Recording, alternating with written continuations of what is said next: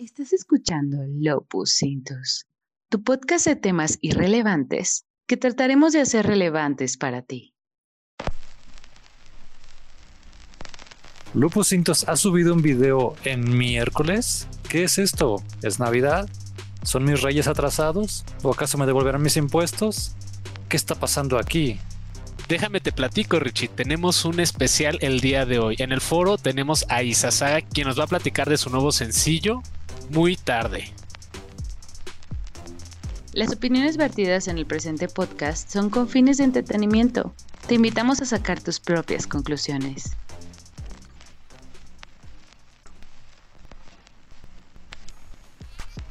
Hip hop, drogas y mucha violencia. Estos fueron los ingredientes para crear el género musical urbano perfecto. Pero, accidentalmente, el MC Outcast agregó sample beats de autotuning, dando como resultado el trap. Pero, ¿qué es el trap? Lupus tiene una particular teoría de origen, pero antes, permítanme presentar a los invitados a este podcast.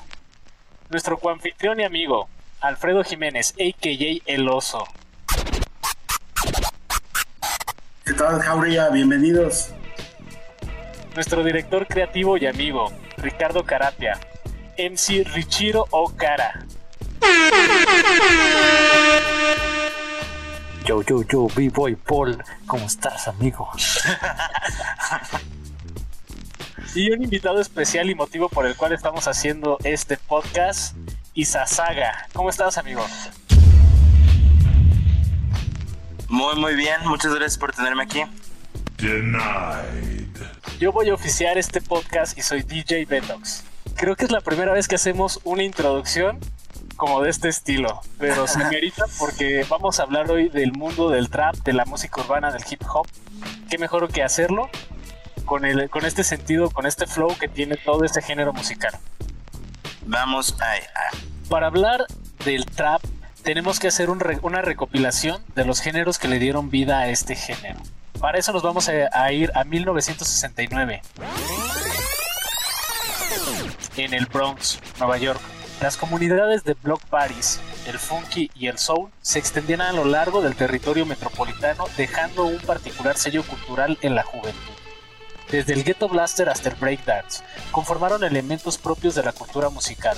Rápidamente se unieron los MC, Master of Ceremony o maestros de ceremonia, el beatboxing o las tribus urbanas, el graffiti y los DJs, para consolidar el mundo de la música urbana.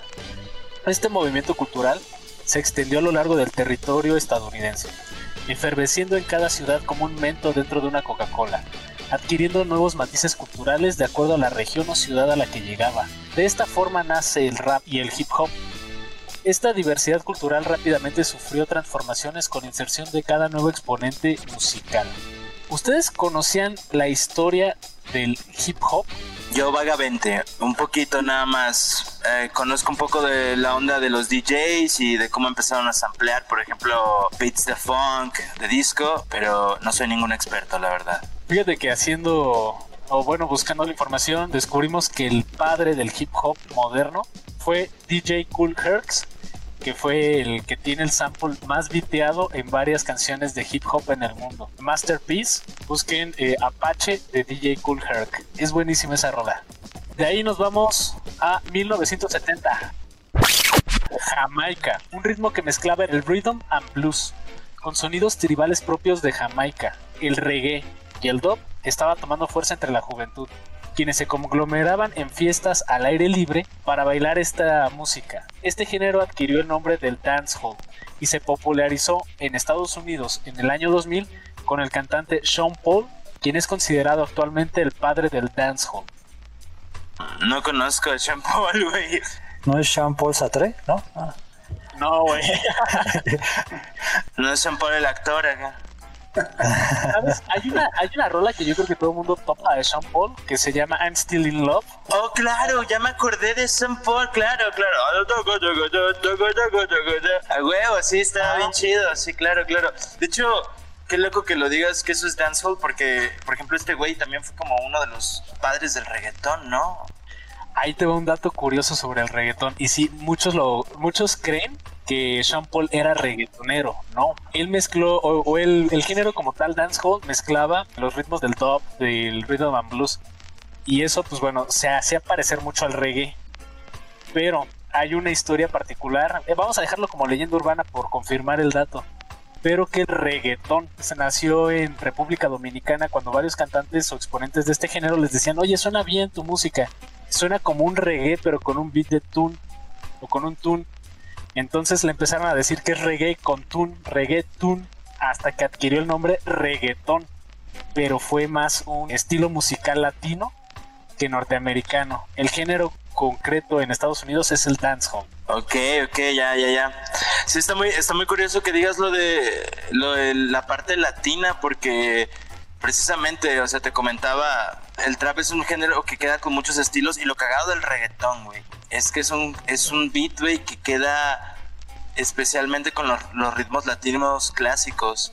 O sea, por ejemplo, bachata con reggaetón está súper padre, ¿no? O sea, entonces ah, está padre ese dato que estás compartiendo, yo no lo sabía, la verdad. Sí, es como una leyenda urbana, pero yo creo que sí marca muy bien el origen, ¿no? Sobre todo aquí en Latinoamérica. Yo creo que a lo mejor ya hasta es cierto, ¿no? Porque pues definitivamente este, ¿cómo se llama? Shampoo. Ah, yo lo topaba precisamente de que reggaetón, lo, lo, primero que yo escuché parecido a reggaetón fue este cabrón, ¿sabes? O sea, y me acuerdo, está muy cagado, güey, porque me acuerdo que, por ejemplo, en la secundaria me cagaba el cabrón. O sea, no, no podía con tanta felicidad, güey. O sea, empezaba sus rolas, güey, y era como, ¿sabes? En aquel tiempo de, de, de pinche adolescente, ahí todo pendejón, güey se escuchaba algo así de movido y era como de, no, qué hueva, ¿no? Y sí eran muy alegres sus canciones, pero él es uno de los precursores también de la música urbana. Y ahora nos vamos a 1990, Atlanta. El hip hop, el rap y el dancehall eran la panacea en las calles. La cultura de los OG, Original Gangsters, los Tugs y los rappers tenían algo en común que eran excesivamente extravagantes en su forma de vestir y su amor por la música urbana. Sin embargo, en las entrañas de estas comunidades se cocinaba un nuevo movimiento urbano que quería abrirse paso entre ellos, y ese movimiento era el trap. La particularidad del trap es que no le rendía cuentas a ninguno de estos géneros anteriores, ya que se basaba más en una industria musical. Se olvidó de las líricas combativas del hip hop, la elocuencia y denuncia del rap, dejando de lado el mensaje musical y dando más peso a los ritmos pegajosos y en ocasiones vacíos. La industria musical del trap se apegaba más a la hipersexualidad de las canciones como un medio para facilitar las ventas de los discos.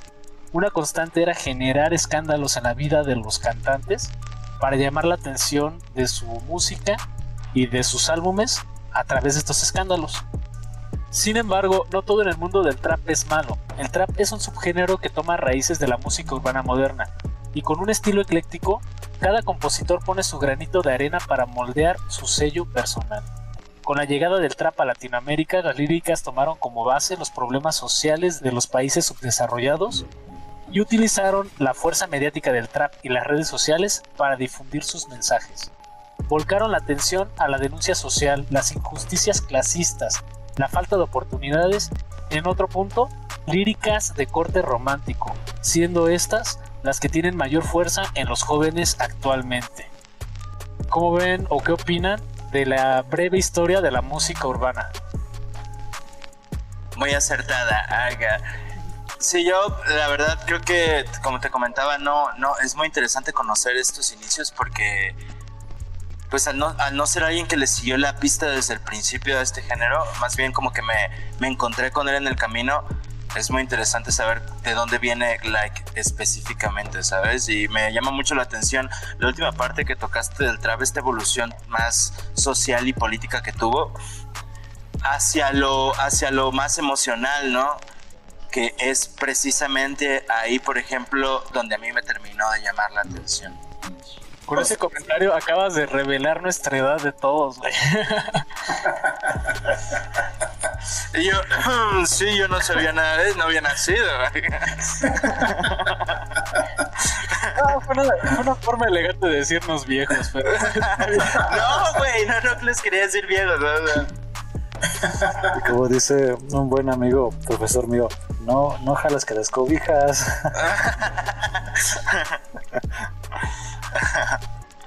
Pero entonces te sientes identificado con, con la descripción que ahorita daba Alberto, ¿no? De lo que es el Sí, sí, claro. estás haciendo todo. Claro, sí, en especial te digo con la última parte es, es, es muy interesante. O sea, verlo, escucharlo oficialmente, ¿sabes? En alguien que desglosó el tema, porque es algo que yo nada más me había hecho como la teoría, ¿no? La teoría de que eso es lo que estaba pasando con el trap en, actualmente, ¿no?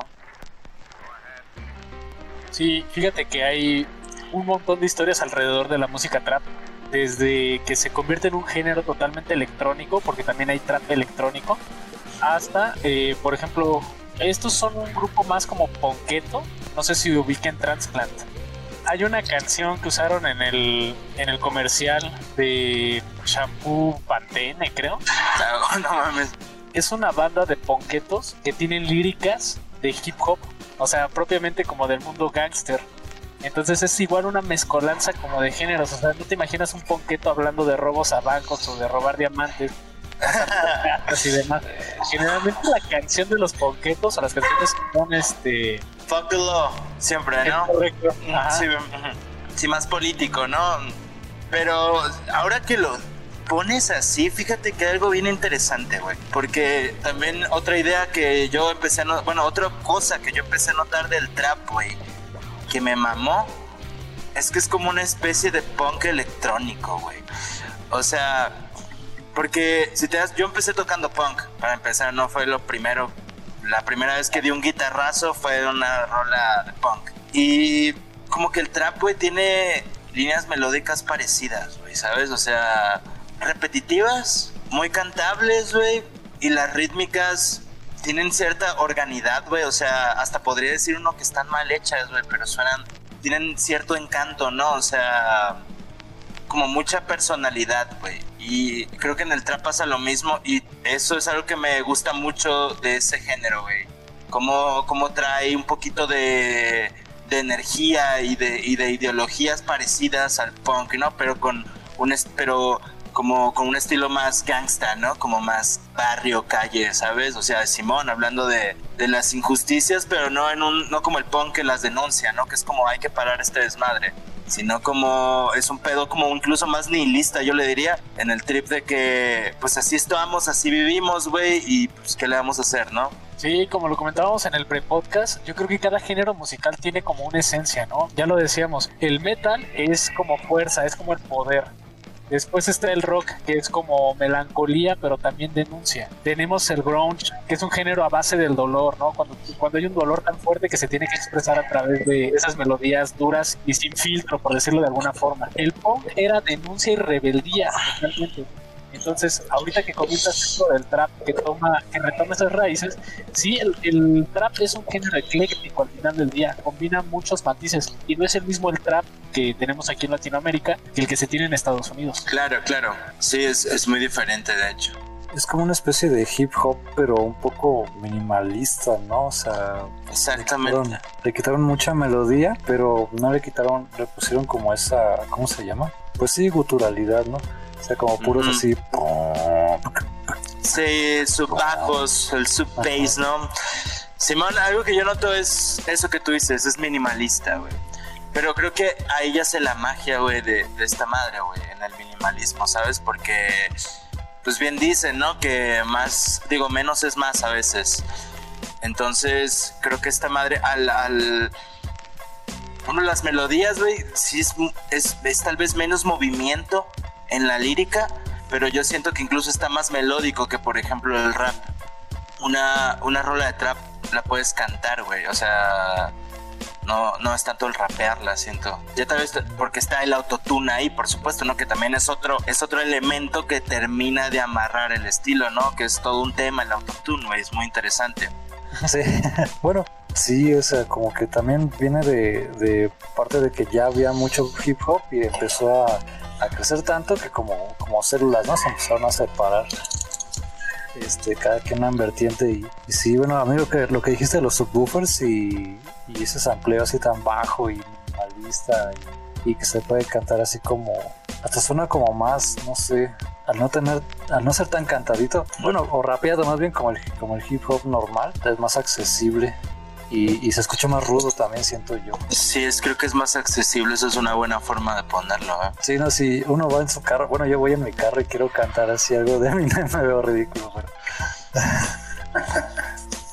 ¿Sabes otra cosa interesante que tiene el trap, por ejemplo, en su minimalismo, güey?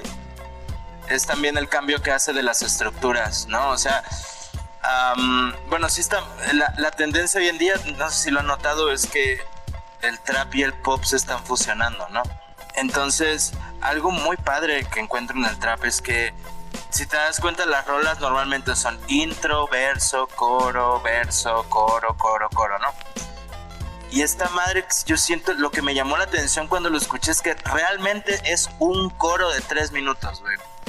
No sé si le han notado eso. Es hook tras hook, tras hook, tras hook, ¿no? Fíjate, tal vez yo esté hecho muy a la vieja escuela en ese sentido. Soy melómano, pero más bien como un friki musical en ese sentido. Porque si no puedo encasillar a veces un género en un, en un punto específico, me cuesta trabajo, ¿no? O sea, luego estamos escuchando una canción y digo, ah, mira, ese tiene matices de rock, eso tiene matices de metal, eso tiene tal, eso tiene tal. Pero es parte también como de entender el eclecticismo de la música. ¿El ecuanticismo dijiste? Eclecticismo. Eclecticismo. Sí que al final del día es eso, o sea, por ejemplo, el rap y el hip hop son un género específico. El trap es un subgénero y abajo de eso podemos encontrar otros subgéneros, ¿no? Así es. Pregunta, ¿qué es eclecticismo? Güey, qué bueno que lo preguntaste. Yo también estaba diciendo, me veré muy pendejo si pregunto, güey. eclecticismo es precisamente la fusión de diferentes estilos y corrientes. Y es un, un término muy de arte, ¿no? Pero opera muy bien en la música es la fusión de varias corrientes este, artísticas, musicales y demás para generar un nuevo género un nuevo matiz. Ok, ok. Y combinación de varios estilos. También los hay, por ejemplo, yo que me dedico de arquitectura, también lo hay acá en Eclecticidad, ok.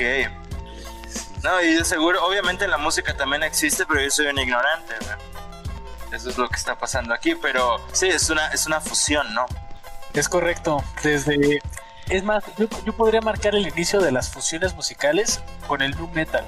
¿Se acuerdan ah. de Linkin Park? ¿Se acuerdan de Limp Bizkit? Bro.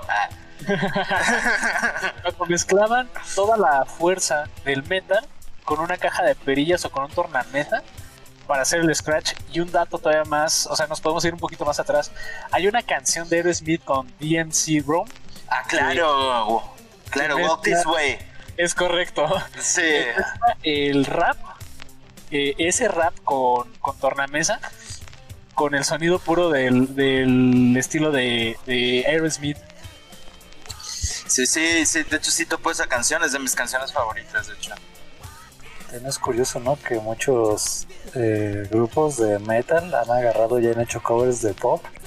Y una vez un amigo, ah, pues este Adrián Servino, si te acuerdas de él, Claro, saludos a Adrián si nos está escuchando. Saludos a Adrián si nos escucha. Dijo, es que sí, o sea, la, melodía que ya tienen las canciones de pop, pero le meten este el, ritmo y, ya todo el estilo del de, metal y quedan covers muy interesantes, ¿no? Como el de Toxic, hay uno de Toxic, ¿no? Ah, sí, es una banda, es, es, es, es el cover de este subgénero que le dicen Screamo. Sí. Donde, donde cantan guturales agudos, ¿no? Sí, hay, hay varios, hay varios. Este... uno, uno, uno de los 2000 que me encantaba de ese, de ese estilo, ¿no se acuerdan este cover como de. Igual estaba como en el pedo de New Metal de una canción de Michael Jackson que era Smooth Criminal? Ah, sí. Que sea del. Creo que sí. Sí, sí, sí. Super chingón también ese cover. ¿Sabes uno de mis favoritos? Bueno, no necesito para la banda que creo que también es vendría siendo grunge Uh, Cedar se llama. Ah, claro, tiene una colaboración con esta Amy Lee de Evanescence. Sí, buenísima, se llama Broken la canción, ¿no? Sí. Simón. Y también tienen un cover de Carlos Whisper. Ah, sí, sí. Ah, Súper chingón, güey, así. voy a agregar a mi Spotify ahora que me acuerdo.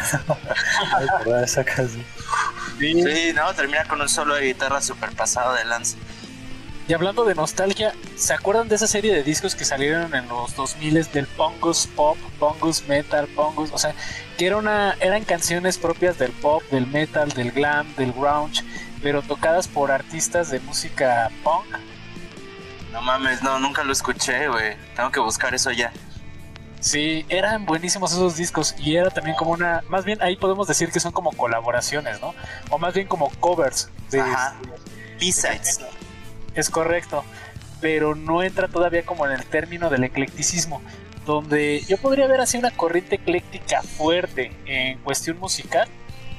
Es de- bueno, ya lo comentamos ahorita con los con los con el nu metal, pero también otra, si se acuerdan del, del dark metal que combinaba sonidos de instrumental con, con guitarras eléctricas, era una sinfonía totalmente bizarra. Sí, sí. De hecho, ajá, de hecho hay varios, varios, varios grupos que, que traían esa onda, ¿no? También los escuchaba mucho en la secundaria. Me acuerdo, bueno, eso es más bien como gótico, pero ¿se acuerdan de Theater of Tragedy? Ay, sí, sí, te fallo.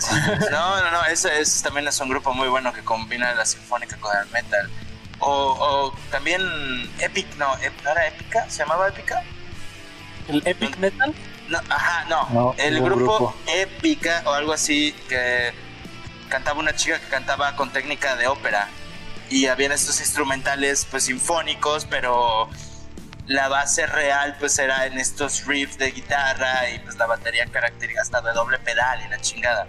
Sí, tocaban puros covers, así. Parece un cuarteto de, de Vivaldi, pero tocaban puros covers. Simón. O Apocalíptica también creo que por Ah. ahí andaban, ¿no?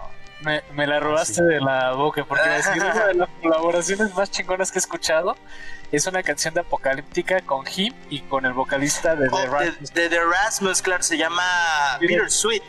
Sí, Te estoy robando todas, güey. sí, a huevo.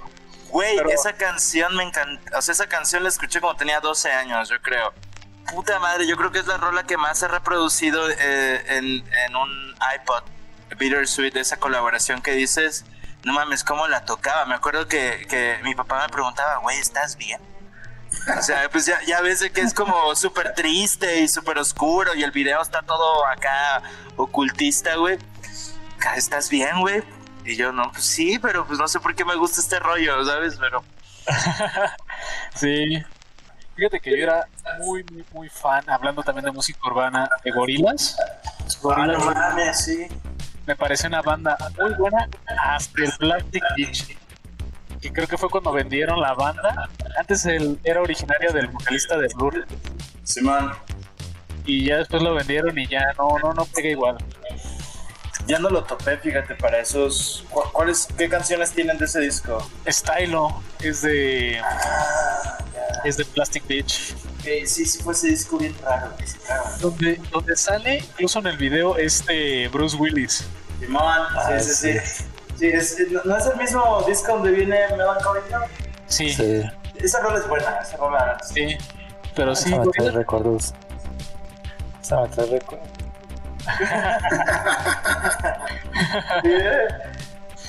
Pero fíjate que Gorillaz empezó como, un- como música muy urbana. O sea, escuchamos el primer disco que era 19-2000 y después de G-Side y era totalmente muchas colaboraciones con raperos y con hip hoperos.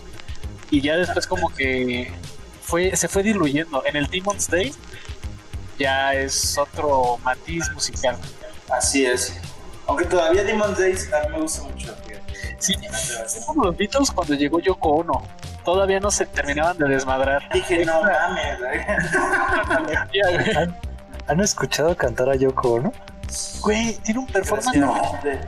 que para gritar. Búscala, oso, búscala. Es, Es, no, es, o sea, yo conozco, claro, ¿no? O sea, todos la topamos, ¿no? La, la Sí. igual los Beatles, acá.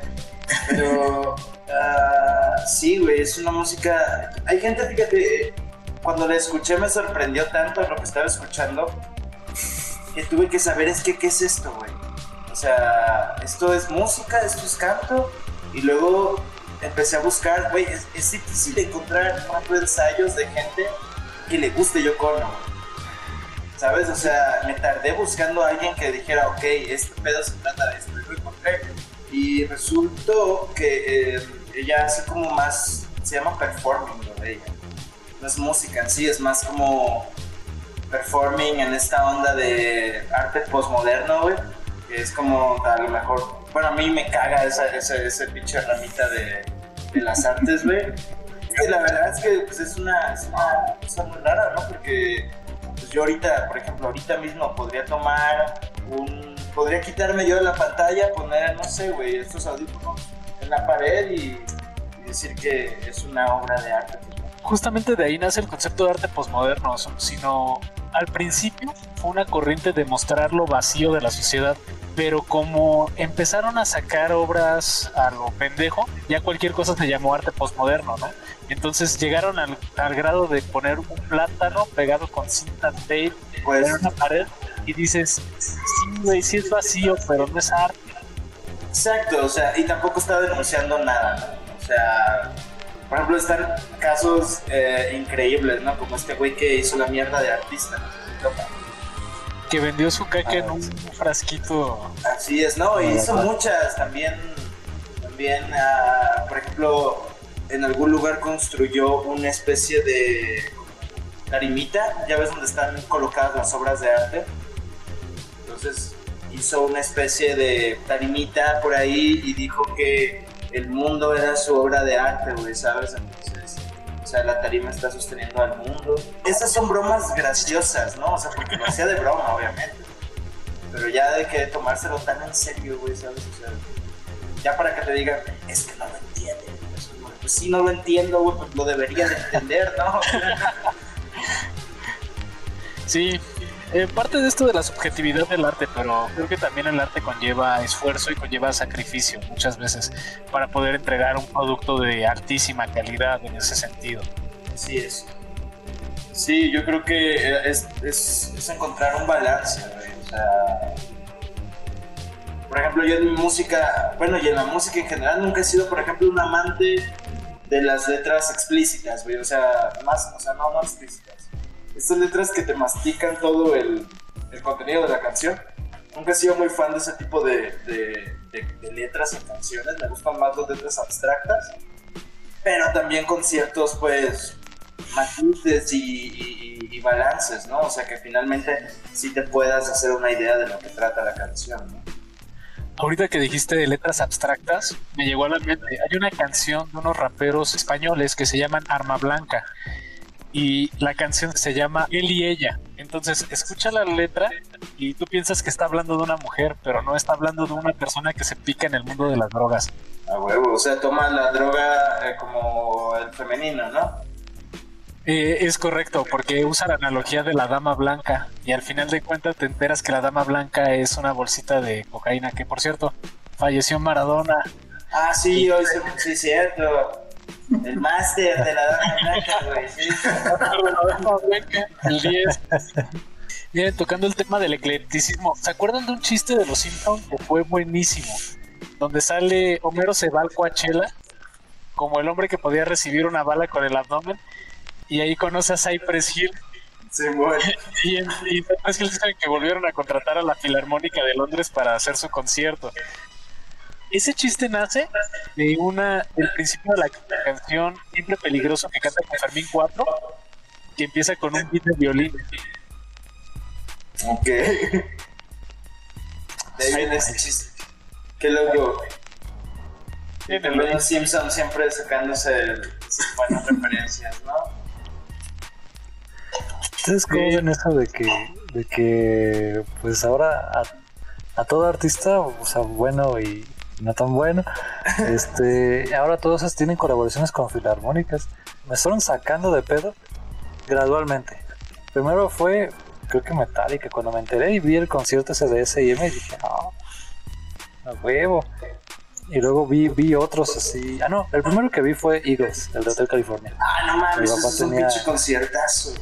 Mi papá tenía el DVD y me lo chuté mil veces.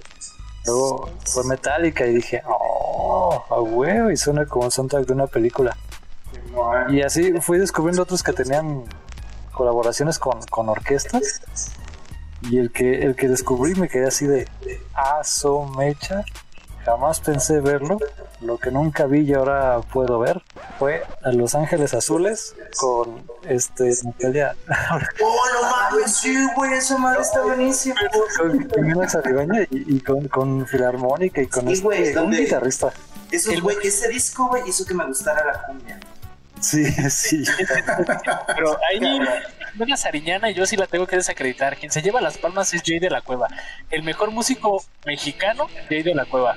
Güey, la neta es un, es, es un chingón, güey, la, la, la Todo- el mundo dice que Moderato es una cagada, pero es que nadie entiende Moderato. Moderato Es es, cool. ¿Se acuerdan de la banda Kiss, no? De los años 90 que tenían un vestido súper extravagante, se veían súper rudos y cantaban canciones románticas. Eso es Moderato para Latinoamérica. O sea, es una banda que pretende ser como metalero, rockero, pero son románticos. Y en ese género también no solamente tenemos a The Kiss, también a los Scorpions. Ah, huevo.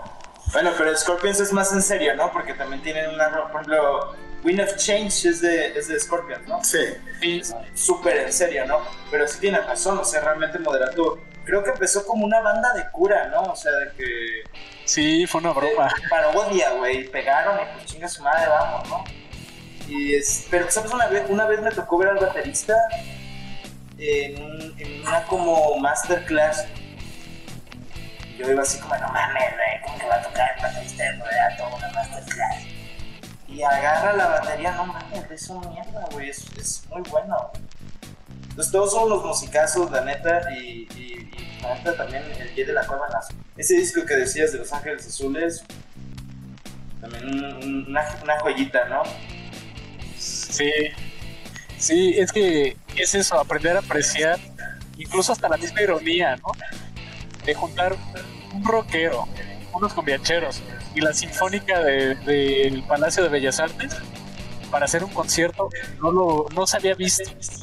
Sí, güey. O sea, y, o sea, toda la cultura que, que hay ahí, ¿no? Que estás, que estás amarrando ahí en un solo concierto y pues se escucha en todos lados, ¿no? Yo esa madre la escuché fiestas super fresas, hasta en los karaokes de más mala muerte que te puedes imaginar. O sea, ese ejemplo es ecléctico, precisamente. Eso, Exactamente. le diste- le- ya con ese ejemplo le diste el clavo, ¿no? Pues muy bien. ¿Y Sasaga, estás listo? ¿Para qué? Ah, Vamos a la entrevista. ah, vamos a, ya no estábamos teniendo la entrevista. No, vamos, vamos a platicar más sobre ti, quién eres, qué haces, a qué te dedicas. Eh, con relación a esto, eh, entiendo estás promoviendo un sencillo que se llama Muy Tarde. Así es, así es. Entonces, queremos que nos platiques de ti, de dónde eres, qué estudiaste y cuál es tu mayor influencia musical. Ay, cabrón. Ok, a ver, ¿cuál es la primera? ¿De ¿Eh? dónde eres? ¿De dónde soy? Ok, soy de Los Cabos, Baja California Sur. Y en la península, tengo 27 años, güey. ¿Qué más? Me gusta. Bueno, yo tengo tocando de que nada más por. porque me gustaba desde los 14 años. Música, ¿no? Empecé de que tocando punk y así. Luego, pues, empecé a estudiar música, que fue lo que fue la carrera que elegí. Elegí canto y composición. Y, y de ahí, pues ya, este, empecé a chambear un rato, ¿no? Ya sabes, de música, cantando en bares, eventos, tributos. Y siempre he compuesto música. A lo mejor yo nunca había podido concretarla tan chido como ahorita. Pero siempre he compuesto música y apenas hace unos años, no, no, hace unos años, hace como un año, me animé a hacer algo de mi autoría como serio. Y pues hoy, hoy gracias a, a, pues a un harto trabajo, güey, a, a, a pensarle y a chambearle, güey, pues aquí estoy, ¿no? Presentándoles mi primer sencillo que se llama Muy Tarde. Y pues, pues sí. Que por cierto ya lo escuchamos y yo creo que va a ser un hitazo. ¿eh? Está súper sencillo. Ah, muchas gracias. Fíjate qué curioso, yo también empecé tocando, pero yo en lugar de trascender, me metieron una denuncia. No mames. ¿Qué güey hiciste?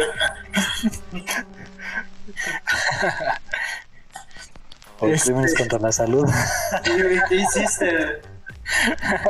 Larga historia, luego la platicamos. ¿A quién tocaste, cabrón? Ok, a ver, platícanos cuál es tu top 3 de artistas que te inspiraron. Eh, Nirvana, The Beatles y Notorious Big, yo creo. ¿Y algún otro artista que haga trap que te llame la atención? Ahorita un chingo, la neta. Por ejemplo, ahorita que hablábamos esto del, del eclecticismo. Ecléctico. Ajá. Ajá. Ahorita hay un artista, bueno, hay varios, ¿no? Por ejemplo, uno que me llamó mucho la atención, que deberían checarlo, les quería poner este ejemplo, es Zetangana. Es un artista que está combinando como, bueno, Zetangana y Rosalía, ¿no? Que son artistas que están combinando música folclórica de sus países, en este caso es España, güey, y están combinando el trap y el reggaetón y todo eso de una manera muy interesante, porque, por ejemplo, ya ves los hi-hats característicos del trap. Sí. Ah, bueno, pues estos güeyes los sustituyen por las palmadas del flamenco, güey. Ok. Pues quedan cosas muy interesantes. Ese sería uno. Por ejemplo, también me gusta mucho Tree Extentation. Es un artista que pues, desgraciadamente ya murió. Eh, creo que se suicidó y dejó un- unos discos ahí muy buenos de, de, pues como trap más emocional, ¿sabes? Como romanticón, güey, más personal también, muy, muy, muy, muy ondas como mucho de, de tragedia dentro de- del barrio, ¿sabes? Y cosas así. Um, me gusta mucho Billie Eilish también, por ejemplo. O sea, de trap, ahorita es, yo creo que mis influencias son artistas actuales. Por ejemplo, hay otro que se llama Joji, es un artista Uh. japonés que canta en inglés, que Uy, es de, de, de música así como esta mezcolanza trapera con pop, que es lo que a mí me, me, me encanta más que nada. Si se dan cuenta, la rola muy tarde no es una canción de trap como tal, ¿no? O sea, tiene elementos, pero también tiene elementos de electrónica y también la melodía está más como verona. Sí, es lo que comentábamos Alberto y yo, eh, de eso, perdón que te interrumpa. Ah, claro, claro.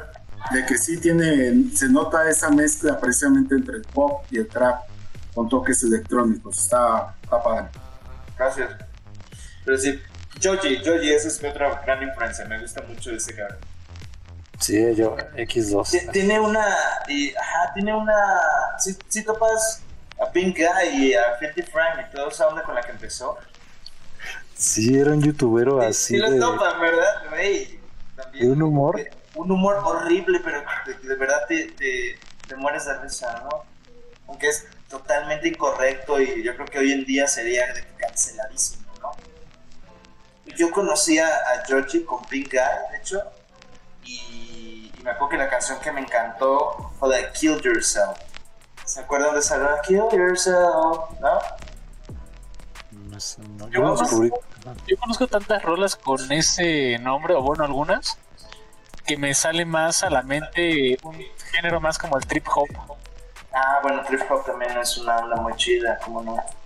Sí, Everlast, no sé si lo topes. También es así como de los géneros, bueno, dentro del trip hop como de los exponentes fuertes. Pero a ver, platícanos, quizás haga, ¿trabajas como independiente o con una productora? Pues es una mezcolanza rara, ¿no? Porque eh, precisamente estoy en un sello que se llama Oscura Music, pero a la vez somos independientes, ¿sabes? O sea, es, esta, este sello es de un amigo que se llama Memo Valdés, que es mi productor. Y él inició este sello con un concepto que a mí me atrajo mucho, que fue la onda de um, música urbana con tintes góticos. ¿no? tintes industriales, cosas así. Entonces, es precisamente lo que yo estaba haciendo y fue como de, oye, ¿qué tal si me produces una canción? Mira esta canción que compuse. ¿Tú qué crees que puedas hacerle? Y quedó el resultado musical que están escuchando ahorita, ¿no? Entonces, pero a la vez somos independientes porque no tenemos pues mucho, digamos, infraestructura que nos respalde, ¿no? Somos, digo, somos dos cabrones que nomás buscan cómo hacer las cosas, ¿no? Sí, es- digo, somos independientes, pero yo es- estoy tratando de también respaldar el sello con mi música, ¿no? La, la única rola que tienen publicada es, es la mía. Y creo que apenas va a publicar otro, otro artista también parecido a, a lo que yo hago. Ok, perfecto. ¿Tu productor alguna vez te ha tratado de tocar ina- inapropiadamente? Todo el tiempo, todo el tiempo, me encanta, me encanta. Ah, está- está- fíjate, eh, es loable esto de que jóvenes como tú se introduzcan en este mundo musical y que den una nueva propuesta, un nuevo aire. Al final del día es, es algo que precisamente requiere el mundo de la música, un nuevo aire, una nueva visión. De hecho, sí, y lo padre es que pues toda esta onda de redes sociales, de medios digitales, están dando como el paso, el nacimiento a una nueva escena, siento yo, que nace desde lo independiente, ¿no? O sea, hay un chingo de artistas ahorita que pues, subieron alguna canción y, se hacen virales, y, y, automáticamente tienen acceso a esta a estos públicos masivos, ¿no? Que de una manera anteriormente, güey, en tiempos pasados, igual no hubiera sido posible, no hubiera sido tan fácil, ¿no? Digo, no es que sea fácil hacer eso, ¿no? Volverse viral con una canción, pero sí está padre que exista la oportunidad de que pase eso con algún trabajo. Oye, ¿cómo, ¿cómo se construye una canción? No tanto de trap, o más bien si tienes algún proceso creativo para escribir tu letra, para musicalizar y esto, platícanos, ¿cuál es ese proceso? ¿Cómo creas una canción? Procesos creativos, güey.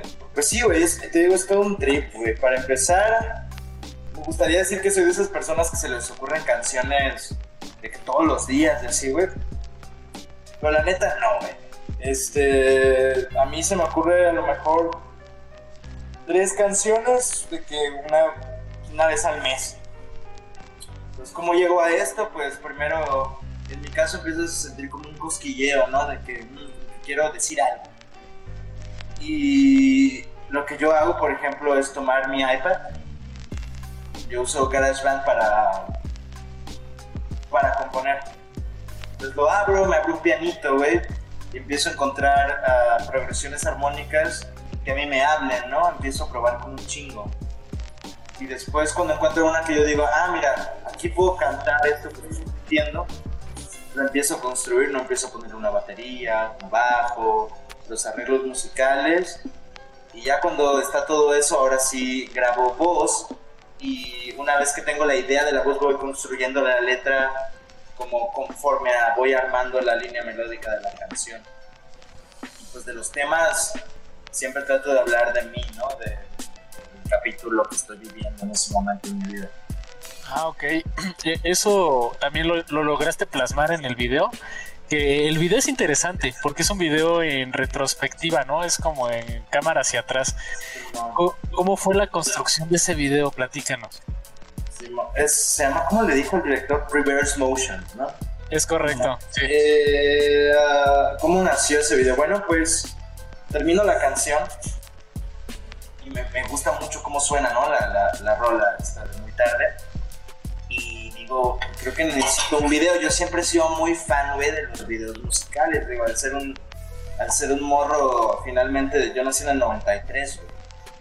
Entonces, por ahí por los 2000, pues ya ves MTV, güey, ¿no? O sea, los videos musicales eran pues todo un evento, entonces me quedé con esa idea, me gusta mucho ver videos musicales, entonces yo también quiero tener mi video musical acá chido, que plasme mi idea, entonces pura casualidad estaba viendo entre los grupos de amigos que tengo que también hacen su música y vi un video y dije, oye, esta estética me gusta mucho, ¿quién será? Y empecé a buscar los créditos. Incluso le hablé a mi compa de quién te hizo ese video. Ah, pues que Moisés Solís ya le hablé al Moisés y, resultó ser un tipo a toda madre, güey, ¿sabes? Me encanta esta onda de cómo se dan los clavados en cada artista que maneja. Se mete de lleno al concepto que, cada artista trae. Y entonces me gustó tanto lo que, lo que hacía que le dije, ¿sabes qué, Moisés? Yo no tengo idea de cómo armar una historia de un video musical, yo solo sé que quiero que se vea así y así quiero que tú hagas lo que quieras con, la, con el video. Te doy total libertad este, creativa. Y tú dime cómo ves esta canción, qué visión, pues ahora sí que visual le ves tú. Y fue cuando me platicó toda esta onda. Mira, yo. Y ya ves toda esta onda de, de pues, la morgue y, la cicatriz y toda esta onda. Pero empezó a platicar y me dice: Quiero que sea en reversa, es algo que nunca he hecho me gustaría hacerlo. Fue como, pues le vamos a hacerlo, ¿no? Y fue pues trabajar el, el guion del video, ver toda la onda de producción, ¿no? De arte, el diseño de arte, vestuarios, toda esa onda, maquillaje. Y pues la neta fue, es, yo creo que el proceso como músico de hacer una canción a veces es, frustrante, ¿sabes? Porque lo conoces, sabes, sabes que te gustaría que a lo mejor sonara mejor, ¿no? Pero cuando estás haciendo algo que no le sabes tanto, está muy divertido porque pues todo es genial, ¿no? Entonces yo cuando estaba viendo, estaba haciendo y estaba grabando el video, encantaba todo, ¿no? De que ahora párate aquí y, y, un tiempo también hice teatro musical, entonces la onda de actuar también se me hace divertida, ¿no? Entonces fue todo un trip ese video, me encantó, fue de las mejores experiencias que he tenido en mi vida, güey, no, pinche video. Sí, está, está interesante y está disponible en YouTube por si lo quieren consultar. Sí, es en el canal de Oscura Music ahí si se quieren meter y dejarme un like o dislike. No, hay pedo. ¿Cómo cuánto te tardaste en hacer un video, el video? Pues fíjate que lo grabé en un día. Lo grabamos de 9 de la mañana a 11 de la noche. Una chinga, güey, sí, de que yo al final ya estaba de que ya me quiero ir, ya, ya, ya. No, este. Pero sí fue un día nada más. Realmente el proceso lo que voy aprendiendo, al menos con este video, no sé si vaya a ser así el siguiente, es que lo difícil es estructurarlo, o sea, conseguir, primero obviamente juntar el, la lana, ¿no? Que vas a necesitar para eso. Dos, eh, una vez con la lana, ver a dónde le inviertes, dónde, en dónde se va el valor de producción, ¿no? Entonces, ah, todo eso es, es, un poco tardado. Crear el guion también es un poco tardado. Diseño de arte. Lo más, lo más rápido es la grabación, fíjate y de ahí viene el proceso todavía más largo que es la edición, porque ahí es donde está la magia de un video musical, ¿no? O sea, en cómo se edita ese, ese footage que se tiene grabado. De eso nos tardamos, yo creo que unos tres meses, Oye, ¿y eh, consideras que hay que seguir como un estereotipo o cómo es el ambiente dentro de la música?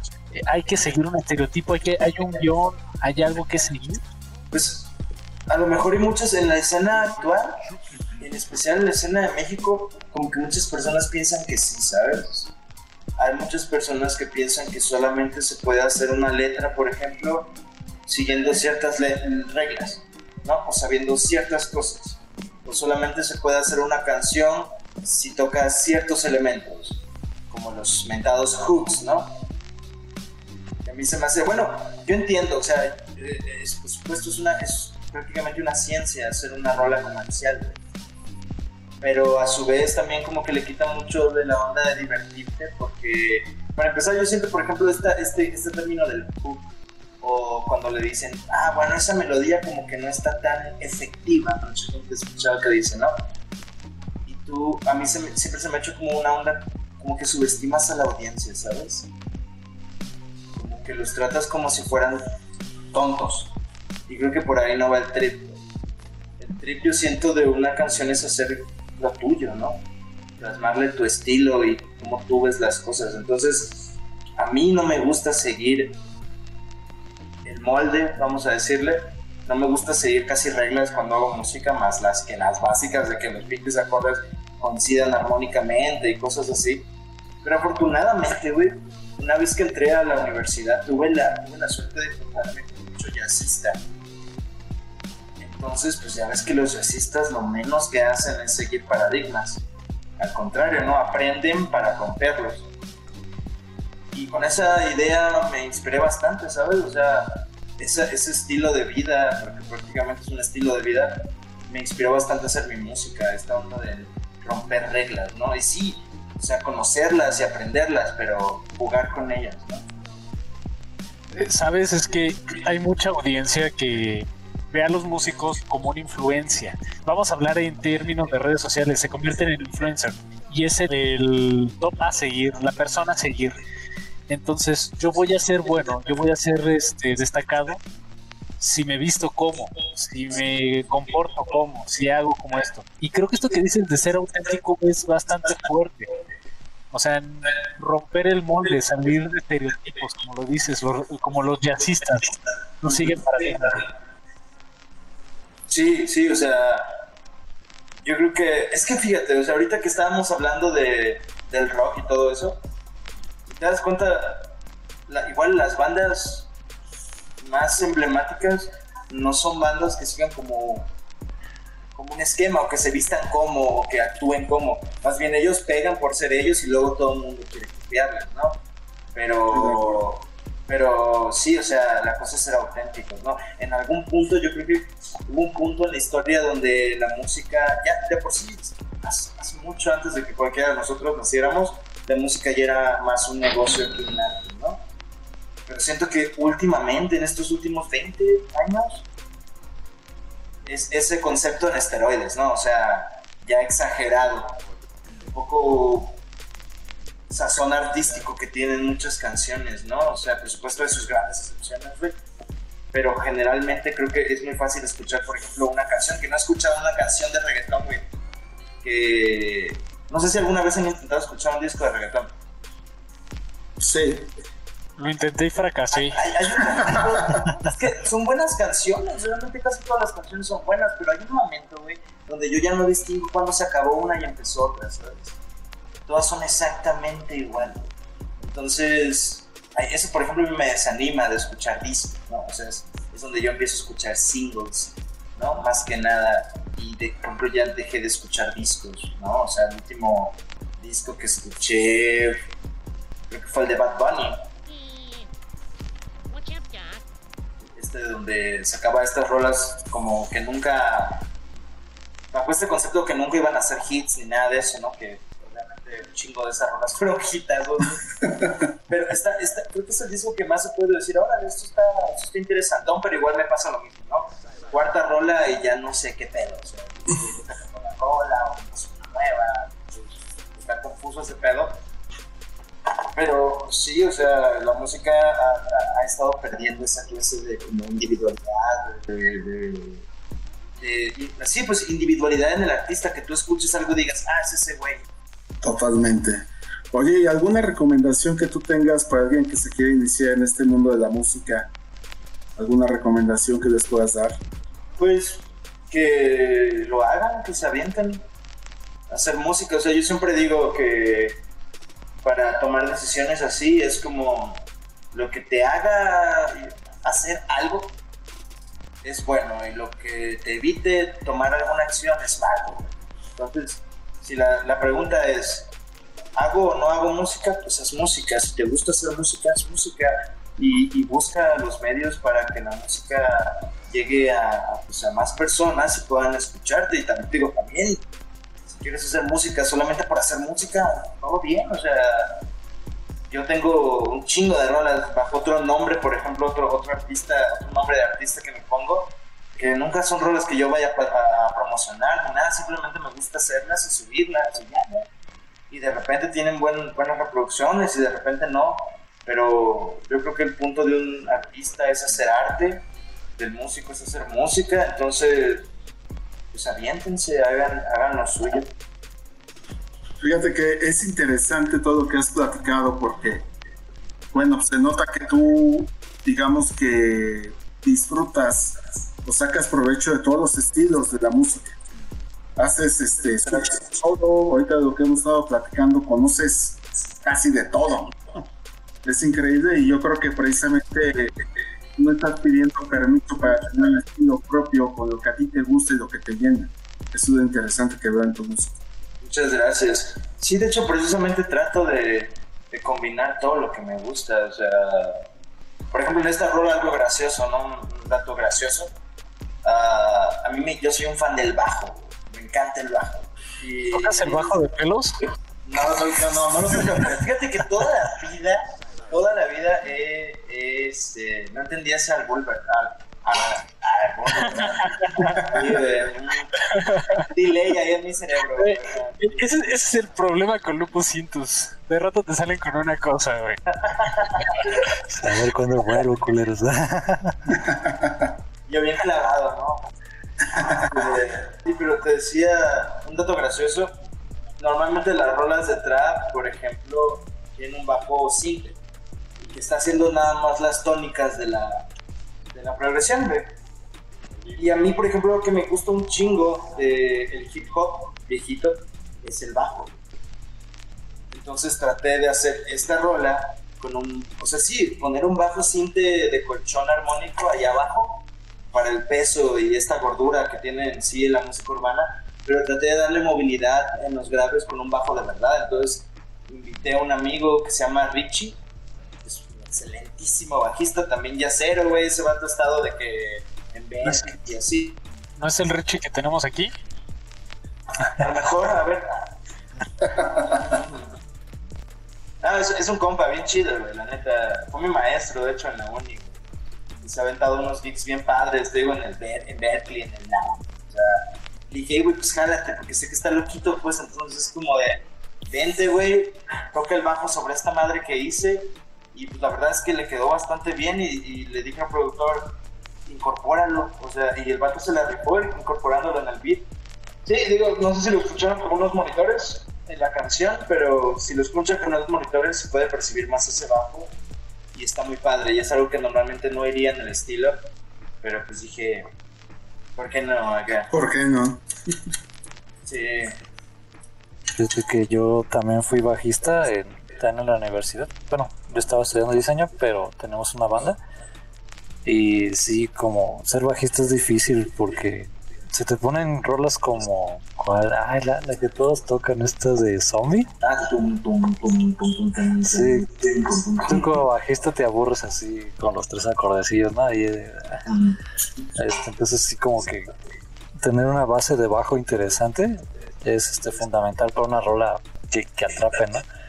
Sí. También decía, yo quiero tocar como Flea, el de Red Hot Chili Peppers, esos, baj esos bajos. Y es como, Slap, sí, ¿no? güey, aprende, a- aprende a hacer slap, güey, aprende. Y así, una- ah, mejor me quedo con zombie. De hecho, en esta rola, en esta rola que hice que les estoy platicando, tiene un, tiene un slap por ahí también. sí, de que también te me mama el slap también. Y Flea, sí, obviamente es un bajista. Yo creo que influencia, aunque no toques el pinche bajo, ¿no? O sea, te, te llama la atención. Sí, es bastante bueno el bajista. Imagínate a Red Hot Chili Peppers sin, ese- sin esas líneas de bajo. Difícilmente. Está cabrón, sería- está cabrón. Y a ver, platícanos a futuro. ¿Qué planes tienes para, para estos proyectos? ¿Te ves este, en, en algún festival o ya concertaste fecha para algún festival musical? No, no, fíjate que ahorita no estoy, no estoy buscando tanto presentaciones en vivo. Y eso es porque ah, básicamente soy un güey muy obsesivo, güey. Entonces, aún no, fue muy cagado porque me tomó un rato encontrar el sonido de la música y cómo mezclar las cosas que yo quería. Y ahora estoy en el trip de descubrir cómo tocarlo en vivo y que suene exactamente igual, ¿sabes? Entonces, es incorporar muchos elementos electrónicos a la. Por ejemplo, estoy viendo pues, un baterista que toque con batería eléctrica. No sé, o sea, es, es todo un rollo que estoy apenas resolviendo sobre cómo llevar la música en vivo. Y ahorita estoy tratando más que nada de darme a conocer, ¿sabes? Pero por el rollo de la pandemia y eso, no he podido completar muchos eventos. Ahorita prácticamente ya no hay ninguno, otra vez. Entonces estoy planeando um, aprovechar los medios digitales y armarme un, un conciertillo en vivo, ¿sabes? Tal vez no hacerlo un live, tal vez sí grabarlo y subirlo, pero pues un concierto, una live session, por así decirlo, ¿no? Donde todo se grabe en vivo y, y poder tocar esta rola y otras rolas que tengo que apenas voy a sacar, ¿no? para, apenas para marzo voy a sacar el, el, nuevo, el nuevo sencillo, que esto se llama La Casa de Platón, igual en la misma onda de trap, pop, electrónica. Y de ahí, en ese inter, pues voy a buscar concretar este concierto digital. Pero festivales de así, la verdad es que todavía no, ni siquiera, ni siquiera lo he buscado, para ser sincero. Fíjate que ahorita con el tema de la pandemia sí es difícil como buscar un, un foro en vivo. Pero lo que se ha estado diversificando es el hecho de, de hacer live stream, como bien lo comentas. También por ahí está interesante hacer el, el experimento. Y esto me lleva a la pregunta, ¿cuál consideras que sería tu sello personal? ¿Por qué, eh, qué, qué define Izazaga el resto de los músicos? Fíjate que es algo que yo no creo que me corresponda a mí contestarte, güey. Yo creo que sería eso más para la gente que lo escuche, porque, pues, ¿qué, qué, qué es lo que yo te podría decir sin sonar súper pretencioso, ¿no? De qué es lo que me distingue a mí, ¿no? Yo creo que lo que me distingue a mí es que soy yo nada más, ¿no? Y y eso ya es como diferente, ¿no? A lo mejor y algo que manejo, que a lo mejor veo yo que otras personas no, no están manejando, pero esa es mi percepción, a lo mejor y sí lo están manejando, no, los conozco, es ah, la onda de la fragilidad, yo siento, ¿no? O sea, yo mis rolas las hago y me imagino yo conduciendo o yo solo en algún lugar. Entonces creo que son rolas para escucharse de que pues, en tu intimidad, ¿sabes? Este, meterte en el trip. Y a lo mejor yo siento que es algo que a mí me, me define y quiero que me defina pues por un tiempo largo. Bueno, uh, sí, te digo, musicalmente a lo mejor es esta mezcolanza que traigo de, de, pop, electrónica y hip hop. Pero, pues sí, a lo mejor digo, esto lo tengo cinco rolas así, ya para planeadas para sacar. Pero pues a lo mejor después de esas cinco rolas, no sé, güey, hago death metal, no sé. sí, por ejemplo, esto lo platicamos en el pre-podcast, pero para los que nos escuchan, eh, ¿Puedes platicar un poco de qué otros estilos has este, desarrollado? Me gusta, te, digo, el rock lo traigo muy de, de, morrito.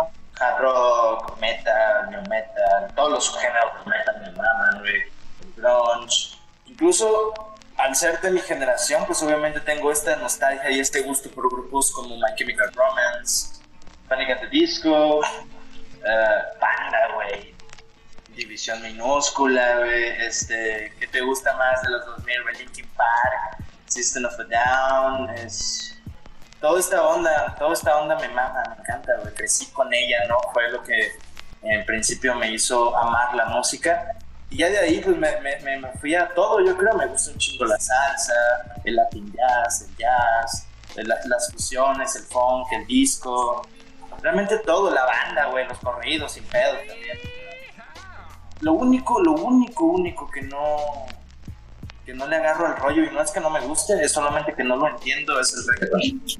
Ya. No me da la, esta onda de escucharlo yo, ¿sabes? O sea, me, me gusta si estoy en una fiesta, güey. Pero estando yo solo no me gusta escuchar. Como dicen, eh, como dice el meme, ¿no? Hasta el metalero más duro ya pedo baila hasta cumbias. ¿Cómo no? ¿Cómo no? ¿Cómo negarse, no? Y para la banda que también se está iniciando en el tema de, vivir de esto, ¿no? De la música, ¿cuál consideras tú que es una ventaja y una desventaja de tu profesión? Bueno, la ventaja es estar haciendo el músico el artista, güey, lo chido es que yo creo que siempre puede estar explayándose ¿no? Trabajando desde sus sentimientos, conocerse, ¿sabes? Estar en contacto con uno mismo, hacer lo que amas, ¿no? O sea, también es algo muy chido es como, digo, también un doctor que ama ser doctor, pues de toda madre, ¿no? Pero ah, el, el, el artista creo que tiene esta como diversión de, dedicarse a lo suyo, ¿no? Es muy, muy rico para el alma, güey, hacer arte. Pero la desventaja para esta incertidumbre financiera que todos tenemos, ¿no? Los que nos dedicamos a la música, que luego descubres que no es nada más tocar, ¿no? Y no es nada más divertirte, sino chingarle un chingo, ¿no? Y a veces, si vas a tocar, por ejemplo, a mí me tocó, por ejemplo, los primeros gigs que tuve, güey, fueron de versátil. Yo no conocía una pinche canción de Selena, ni nada de eso, o sea, en una semana fue como, sí, este es el set, 48 canciones, güey. Sí, no mames, güey, así, no dormí, güey, no dormí toda la pinche semana sacando la cola, entonces, esa es una desventaja, le estás chingando y es muy difícil y es desgastante, la neta. Pero, pues vale la pena, yo creo que al final de cuentas vale la pena hacer lo que te gusta, si es lo que te gusta, no malo que fueras pinche músico y no te gustara la música y está cabrón. Sí, claro, o sea, todo esto nace del, o sea, todos buscamos una profesión por la parte que nos llena, ¿no? Lo que queremos hacer. Y sí, y a tu criterio, ¿cuál crees que sería el principal obstáculo de la música independiente? el principal obstáculo de la música independiente es el presupuesto. Ese por default sería el, el, gran problema, ¿no? Es más fácil que un proyecto quede trunco por la falta de presupuesto que por la falta de ganas, por ejemplo, ¿no? Que también, por supuesto, que es un problema en la escena independiente, la falta de continuidad y la falta de la búsqueda en la calidad es un problema. pero realmente yo siento que el problema más grande es la falta de presupuesto, la falta de apoyo que hay para, para artistas emergentes. Y es muy triste porque, güey, o sea, yo me he topado, bueno, a mí me gusta mucho estar en grupos de Facebook de músicos, me he topado con propuestas musicales muy buenas, güey. O sea que sí, o sea, las escuchas y va, va, órale, güey, está grabando celular. Pero la rola está buena. ¿no? Entonces, yo digo, bestia, güey, o sea, si este morro tuviera la, el apoyo, güey, para ir a un home studio, aunque sea, güey, de alguien que, que, tuviera su home studio bien armado y le armara la canción bien, pues sería un, un putazote, ¿no? Pero desgraciadamente esto no pasa, en especial en México, ¿no? En México creo que todavía tenemos como muy limitado el concepto de lo que es una buena canción a lo mejor. A huevo sonar en la radio o a huevo salir en los 40 más pedidos, la chingada, güey. Para que la gente lo voltee a ver, ¿no? Cuando hay un chingo de artistas en la, escena independiente, están bien pesados, güey. Y, no, yo no veo un apoyo, ¿no? Constante para estos artistas.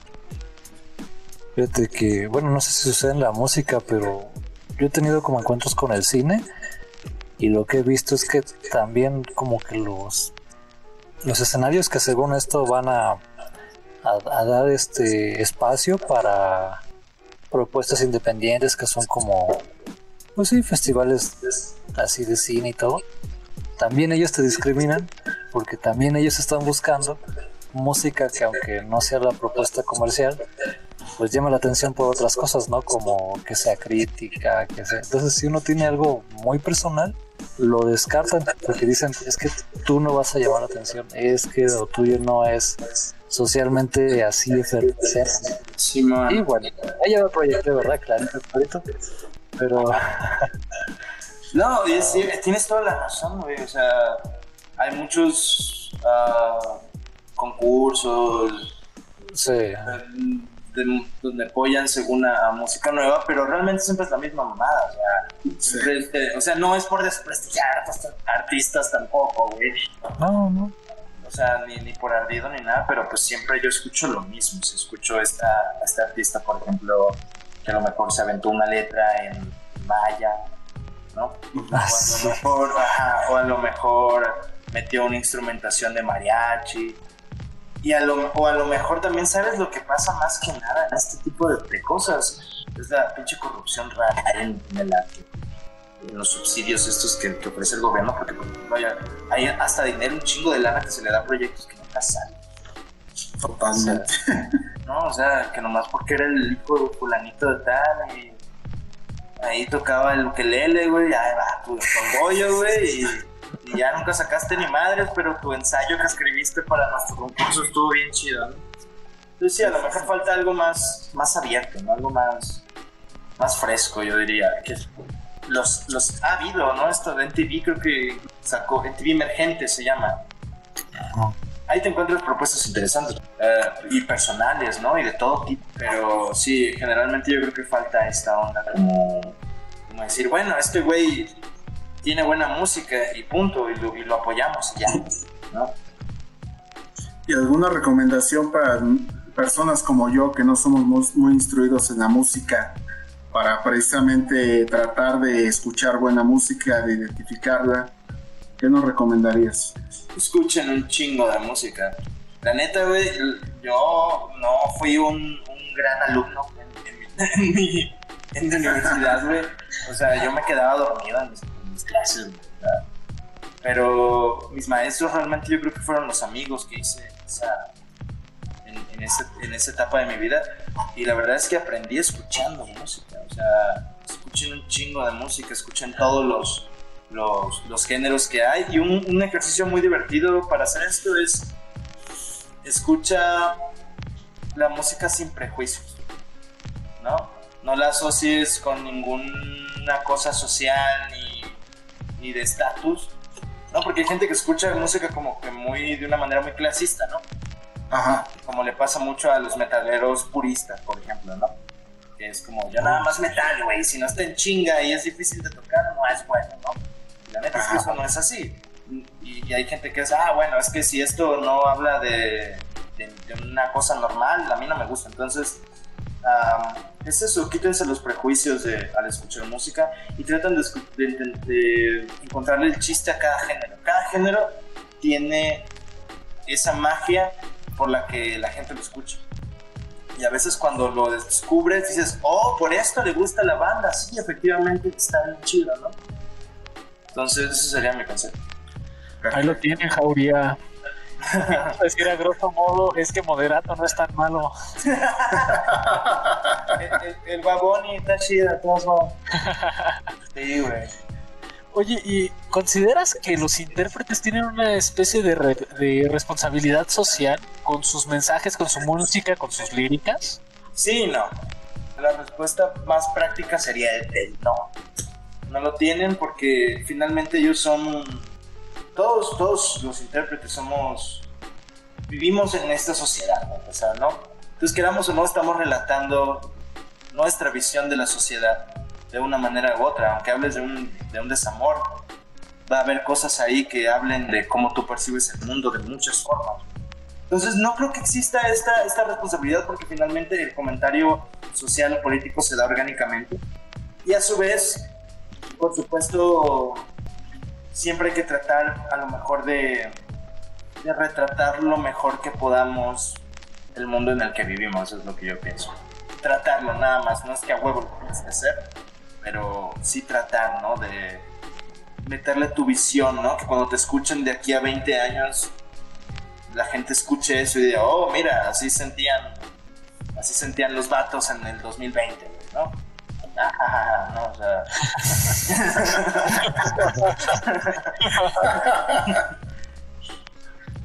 sí, no. Pero sí, no, no creo que sea de huevo esa. Esa. Como tú le dijiste, ¿cómo le dijiste? Responsabilidad. No, no, no, no creo que sea de huevo, pero sí está chido que lo tengan en cuenta. Ah, ok. Y por ejemplo, también para la gente que se está iniciando en el mundo de la música, por ejemplo, sabemos que un abogado termina la rama en común de derecho y estudia, por ejemplo, de derecho penal o derecho mercantil, ¿no? Un médico pasa de ser internista a cirujano, cosas por el estilo. Para un músico, ¿hay alguna, o sea, hay una continuación dentro de sus estudios? Que digamos, terminé la rama común y ahora me especializo en música clásica, filarmónica o algún... Claro que sí, sí, por supuesto. Por ejemplo, yo estoy especializado en canto, ¿no?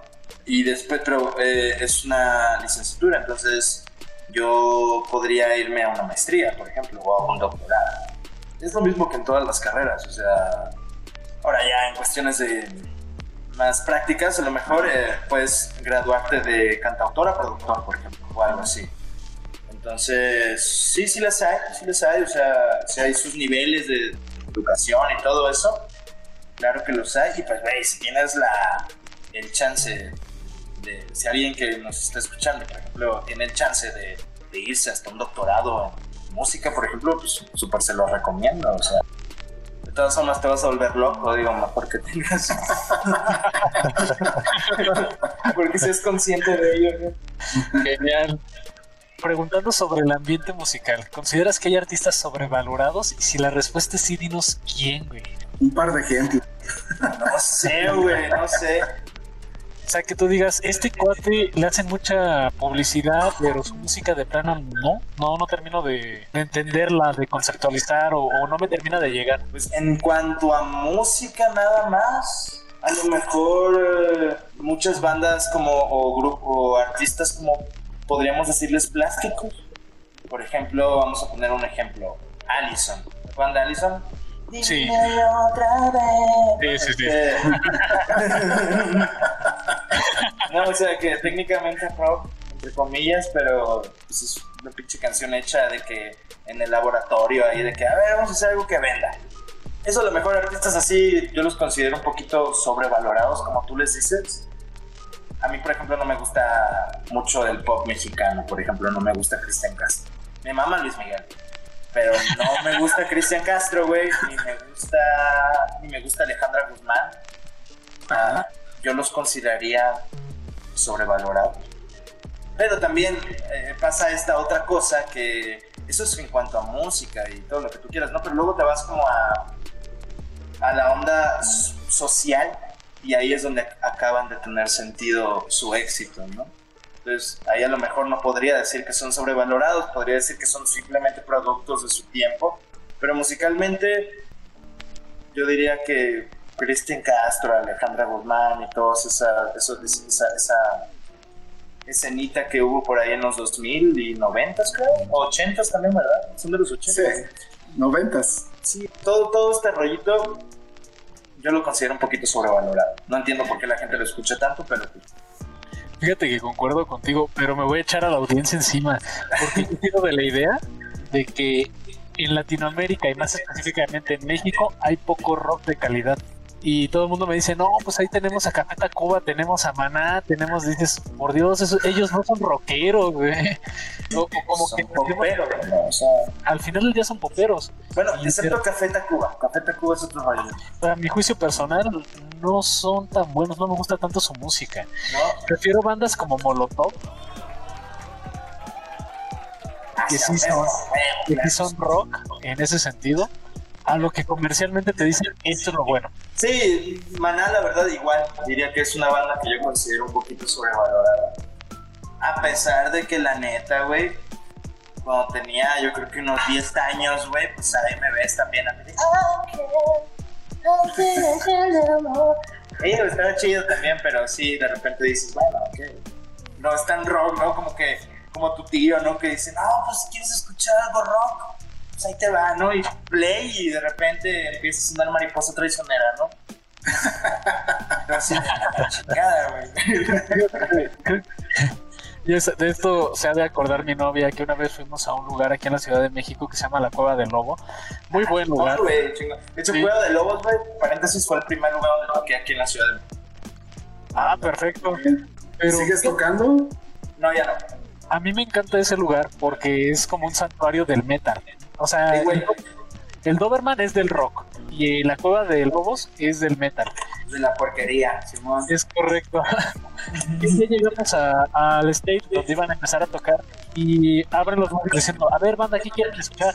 Y empieza una chava a gritar en el escenario, no, este, los fabulosos Cadillac, este, Toreros Muertos, o, varias bandas de skate. Dicen, esto no es metal. O sea, sí, pero eso lo escuchaste en Cueva de Lobos en Cueva de Lobos y lo tocaron. Que lo tocaron, o sea, huevo, que lo tocaron. Sí, güey, sí, o sea, yo también no. lugar y, yo también llegaba acá de no mames, güey, neta, nos vamos a aventar aquí, este, la playa, güey. Y, este, no mames, güey, acá, pero sí, la neta es que también escuchan eso.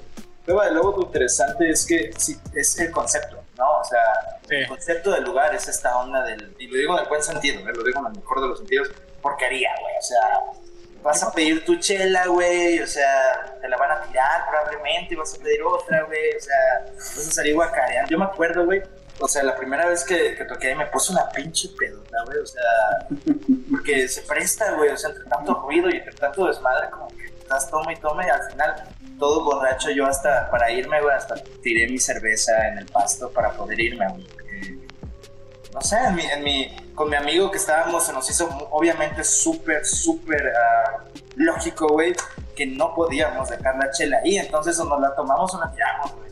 Y como no podíamos tomarnos, la, la tiramos.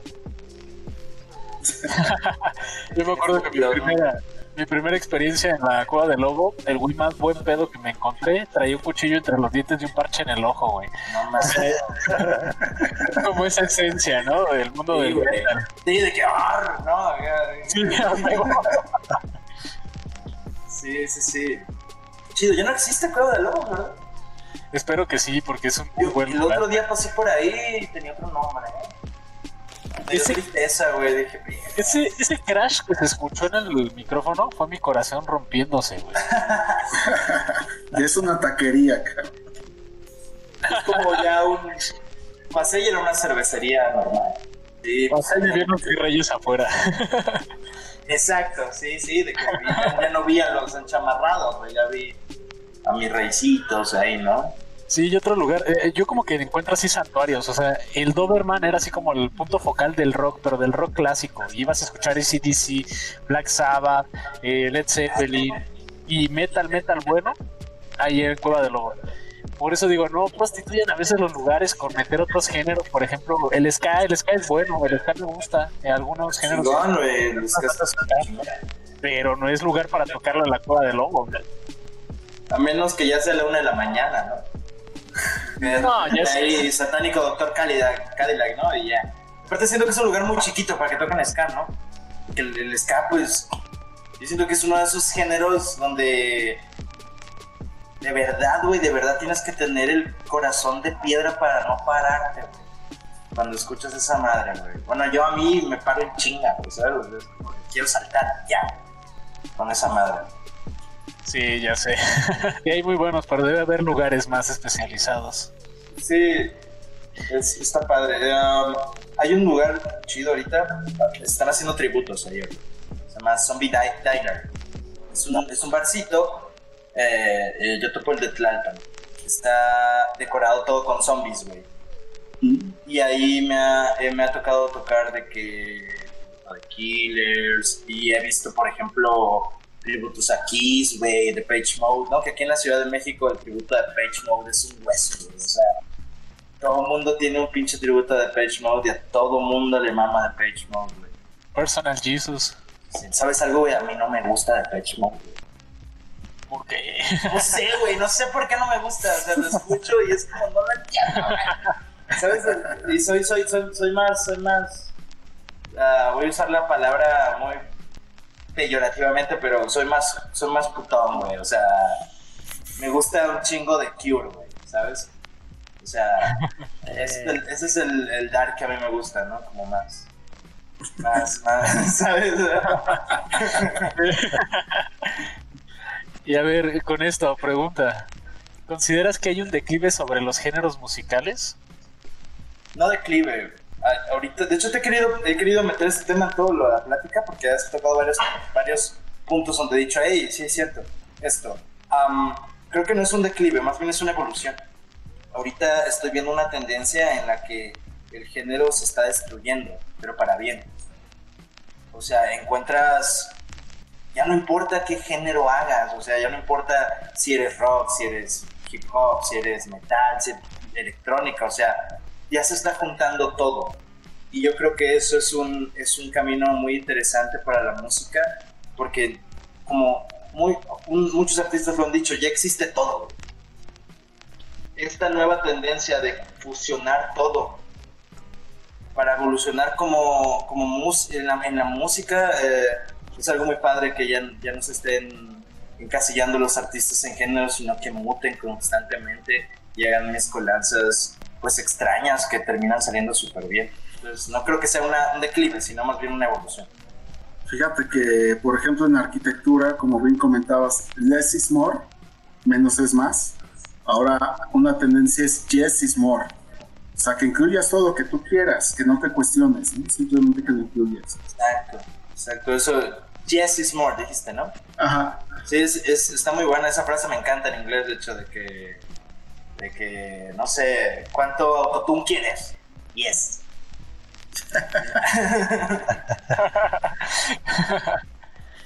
Oye, y cuéntanos un poco de tus planes a futuro. ¿Qué viene? ¿Qué tienes en puerta? Pues eh, mi nuevo sencillo, yo creo, aparte de este muy tarde, para marzo viene el, el nuevo sencillo y el nuevo video. Y ahorita la verdad es que en eso, estoy trabajando en eso y en el concierto digital. En cuanto a Isasaga, ¿no? En cuanto al proyecto Isasaga, eso es lo que viene. Oye, cuéntanos un poco del autotune. O sea, aún así se requiere un cierto nivel de, de canto, ¿no? ¿O qué tan mágico es realmente? Ah, bueno, con el autotune, si lo sabes usar pro, güey, yo puedo decir gugutata, gugutata y va a sonar bien chingón si yo quiero, güey. Sí, o sea, puedo hablar, o sea, puedo hablar, puedo decir hola, ¿cómo estás? Va a sonar hola, ¿cómo estás? No, pero tampoco es tan fácil, hay que saberlo usar, güey. O sea, no es, Sí. no es como que, ay, le prendo esta madre y ya suena como, como Bad Bunny, güey. No, hay que saber, la verdad, Bad Bunny, por ejemplo, algo que encuentro muy interesante en él es su producción.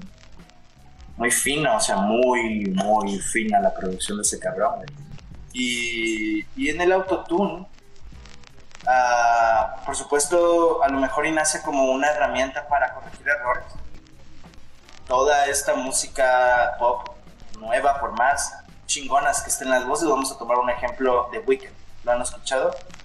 Claro. Gran, gran, gran, gran cantante, ¿no? Incluso él en, en- en su en su en su mezcla hay autotune. Muy, muy sutil, pero lo hay. Para darle este color, porque finalmente el autotune es un elemento que se incorporó a la música popular mm, de una manera muy grata, porque lo que hace, güey, cuando cantas bien, por ejemplo, es que ya no suenas nada más bien, ya suenas inhumanamente bien.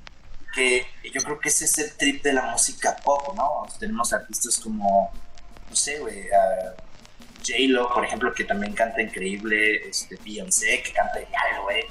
Este, y tienen autotune en, en sus rolas, güey, pero es nada más para darle, Arena Grande también, ¿no? O sea, es para darles esta onda de que son más grandes que la vida, ¿no? O sea, sonar eh, inhumanamente bien plástico, que finalmente eso es el pop, ¿no? Es- Está este Claro. plástico, ¿no? Entonces, el autotune no tiene nada malo, güey. o sea, es muy chido, a mí me encanta el autotune, ya, ya escucharon mi canción, ¿no? O sea, es un chingo de autotune y la verdad yo fue como, quiero sonar como entre robotcito y, y humano, ¿no? Y fue como buscar este sonido que a mí me, me. Aún no sigo trabajando, la verdad, aún no sigo buscando cómo llegar más a ese sonido de voz que yo quiero, pero sí, o sea, es una herramienta más hoy en día el autotune, no tiene nada que ver con que, ay, no canta, ay, tiene autotune, está de la chingada, no, o sea, yo por ejemplo, cuando voy a grabar, güey, no grabo de que me grabo mi voz limpia y luego le pongo autotune, o sea, yo me grabo desde el principio con el autotune, me estoy escuchando con él y juego con él, güey. Entonces, que es, un, es una onda. A lo mejor hay quien esté escuchando esto, güey, y sea más clavado, me destruye, güey, pero. Pero yo lo siento que cuando ca- cantas el, el autotune con el trap, te permite ir flotando de una manera muy jazz, güey. Está muy cabrón, o sea, es un sentimiento muy parecido como cuando como si cantaras jazz, güey. Entonces, eso es lo que me mama de usarlo a mí, por ejemplo. Cuéntanos cómo fue tu experiencia de convivir con lobos. ¿Cómo te sentiste en Lupus Cintus? Pues de la chingada, ¿no? O sea, Es vatos, güey. tres vatos tirando albures ahí. Ah, pues chingón, güey. Está de huevo su, su podcast, está bien chido porque siento que no es como una plática tan estructurada, güey. Es- Está padre que manejen esta onda de ir cotorreando, güey, y, de que podamos desviarnos en los temas que queremos. Y eso es lo que me, me gusta mucho de su podcast. Esta entrevista es lo que me estoy llevando, que me gustó mucho. La, um, ¿Cómo se le dice? Esto que es como muy íntimo. Informalidad, a lo mejor eso podría ser una palabra de esto. O sea, bien Ajá. podría estar con ustedes ahorita, güey, de que en su departamento chingando unas chelas y platicando de esta madre, ¿no? Entonces, está súper de huevo su, su formato y su podcast me gusta mucho. Gracias, amigo. De hecho, esta es tu casa. Cuando guste regresar, podemos hablar de otros temas que también te interesen. A huevo. Y con esto vamos a pasar al área de recomendaciones. Recomendaciones generalmente son películas, libros y música, pero en este caso, que estamos abordando el tema de música, recomendaciones musicales. Como siempre, abre nuestro invitado. Eh, escuchen Joji. Esa es mi recomendación. Y Zetangana. Perfecto. Uy, pues me la ganó yo también. Yoji es ahorita el que pongo todos los días así para inspirarme tantito. Pero así como ese trap cultural que les decía, como con, con tinte electrónico así como bien rudo. Ghost Main, hay un hay por ahí hay un cuate que se llama así Ghost Man algo así. Y tiene un video musical así como bien, bien locochón, como de caricaturas de los años 30, pero bien dark. Eso me gustó. ¿No es la banda que se llama Ghost nada más? Ay, no me acuerdo. Es algo así, Ghost, Ghost Man o Ghost Main, Ok, ok. pero sí, está chido. Voy a checar. Pues yo más que una recomendación me llevo la tarea de buscar a Yoko Ono. Ándale. Eso. Buenísima también. No, no lo hagas. Hay un, escuchar, Y te termina gustando, ¿no? capaz. hay un canal de YouTube de un, un pintor español que se llama Antonio García Villarán y ese cuate hace crítica de arte y deshace a Yoko Ono, pero así. Oh, sí lo topo a ese tipo que dices. Sí, youtuber, ¿verdad? Sí, YouTube. Buenísimo, sí. es cierto, la hace cagada, güey. Sí. Buenísimo ese video. Ahí está, Oso, para que ya no busques a Yoko Ono, güey. Ya tienes, ya tienes dos referencias, güey. Cultura. Eh, yo les quiero recomendar que se den una vuelta al canal de Isasaga.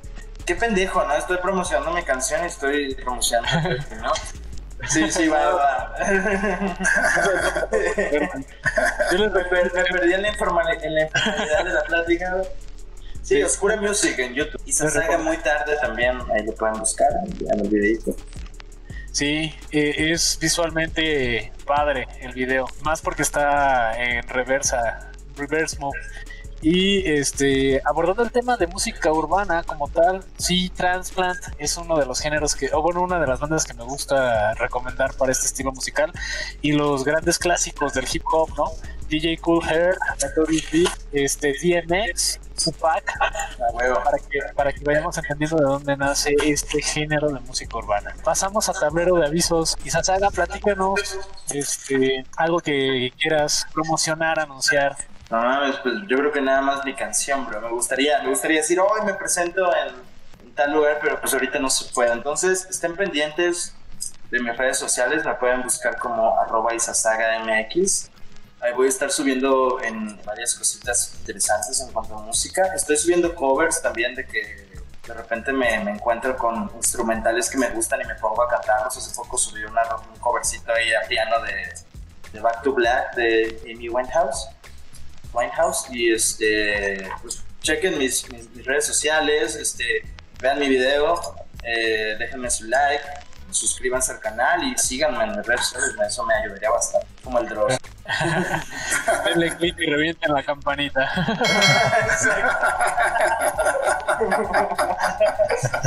Saludos, Dross. El nuevo libro, Luna de Plutón. Por parte de Lupus Intus, ya están los cuentos de lobo disponibles en el Patreon y también debate de borrachos que tenemos luego aquí con el Richie. y bueno, este es un especial, viene el, de Social Network y la economía de la atención. Este es para diciembre, pero podemos todavía ligarlo dentro de noviembre. A ver qué les parece esa historia. Y bueno, con esto despedimos el podcast. Agradecemos a todos nuestros podescuchas y recuerden seguir al lobo.